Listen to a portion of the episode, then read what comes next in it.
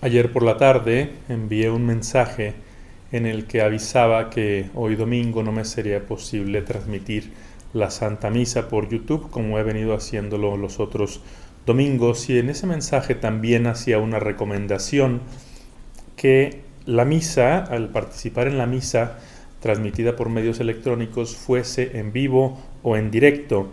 Y algunas personas me escribieron por qué, me, me escribieron y me preguntaban por qué y me comentaban que en domingos pasados ellos habían visto la misa diferida, que yo la dejaba grabada en YouTube, y la habían visto en otros momentos. Entonces pensé que sería interesante aclarar por qué esa recomendación, o más que recomendación, es una indicación de la, de la Santa Sede cuando permitieron la misa por medios telemáticos, mmm, mencionaban eso, que fuese en directo. El motivo es, es, es profundo vamos a intentar explicarlo. El ser humano vive, podemos decir, en dos dimensiones. Una dimensión de espacio y una dimensión de tiempo. Siempre estamos en un lugar. No podemos no estar en un lugar. Y al estar en un lugar también estamos ausentes de muchos otros lugares. Y también siempre estamos en un tiempo. Siempre vivimos un momento presente. Y cuando se dan distintos tipos de eventos, hay también distintas formas de participar en, esos eventos. Te voy a poner un ejemplo. Piensa en una final de la Champions League en la que está jugando el Barcelona y está jugando o va, se va a jugar en su estadio, en el Camp Nou. Hay cuatro formas de participar. O si a ti no te entusiasma el fútbol, bueno, pues piensa en, en un mega evento que a ti te, llame la atención. Piensa a lo mejor en la final de Wimbledon, donde van a jugar Federer y Nadal o Federer y Djokovic, no sé, dos top jugadores. Entonces hay cuatro formas de participar. Una sería, si eres muy afortunado y bendecido, sería eh, tener un boleto para ir al estadio del Barcelona y ver la, final en cualquier lugar del estadio. Pero si te tocan zona VIP, pues qué mejor. Puedes estar del estadio, dentro del estadio, en el momento. También puede ser que, estés en Barcelona y que te quedaste sin boleto y que estés fuera y que el, partido se transmita en, en, en, vivo en las pantallas de restaurantes o espacios eh, cerca del estadio.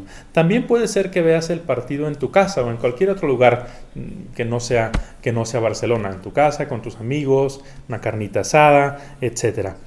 Que lo veas en vivo. Y puede ser que lo veas diferido también. Hay distintas formas de participar en ello. Y, y cada una tiene su, su, riqueza, cada una tiene su, su valor. Obviamente estarás de acuerdo que la más rica, la más bonita, la más emotiva, la más emocionante, la más eh, profunda, por así decirlo, pues es estar dentro del estadio, en el evento, en vivo. Si estás fuera, pues estás en Barcelona y a lo mejor escuchas la emoción del estadio y tal, pero no es lo mismo, no estás ahí. Si estás en tu casa, eh, pues no es lo mismo ver el partido en vivo que verlo diferido. Los señores se emocionan, ya faltan dos horas para el partido y ya lo vamos a ver. No es lo mismo verlo en vivo que, que, diferido.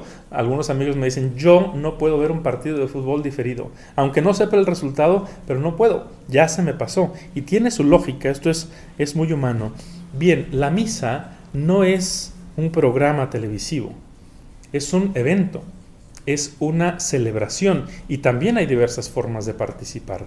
Ordinariamente tenemos que ir a una iglesia y tenemos que participar obviamente pues en vivo, contemporáneamente, no hay otra forma de hacerlo.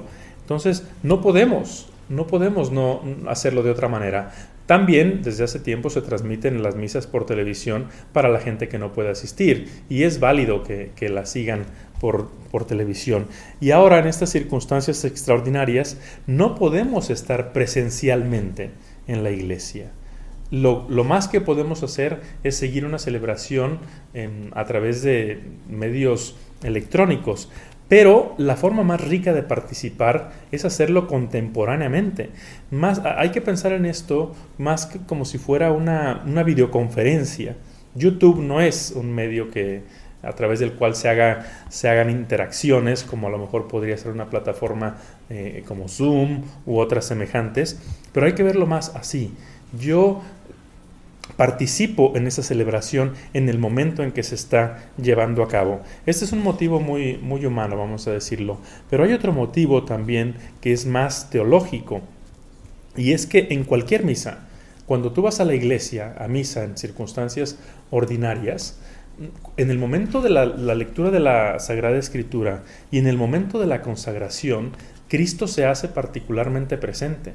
Y en el momento de la consagración, de manera especial, uno viaja en el tiempo y es como si uno estuviera participando o estuviera presente en el Calvario. En el momento en que Cristo murió, cuando el sacerdote eleva el cáliz, es como si estuvieras literalmente, o no es como, estás de manera sacramental, estás ante, ante Cristo en la cruz, en el Calvario, que está muriendo. Ahí se rompen las barreras de espacio y tiempo.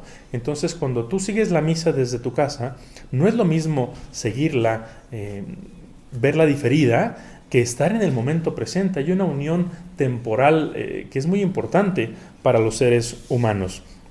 Algunos dicen, entonces está mal que haya visto las misas eh, diferidas. No, no está mal. No es un pecado, no cometiste una falta, no es que no te valieran, como se suele decir. No, tu misa fue tan válida, pero como dice un dicho, eh, a veces lo bueno es enemigo de lo mejor. ¿Qué es lo mejor en este caso? ¿Qué es lo que la iglesia nos pide? Seguir la misa en tiempo real, porque te unes de manera muy especial al sacrificio de Cristo, a la celebración que está en curso. Hasta que nos volvamos a encontrar, que Dios te sostenga en la palma de su mano.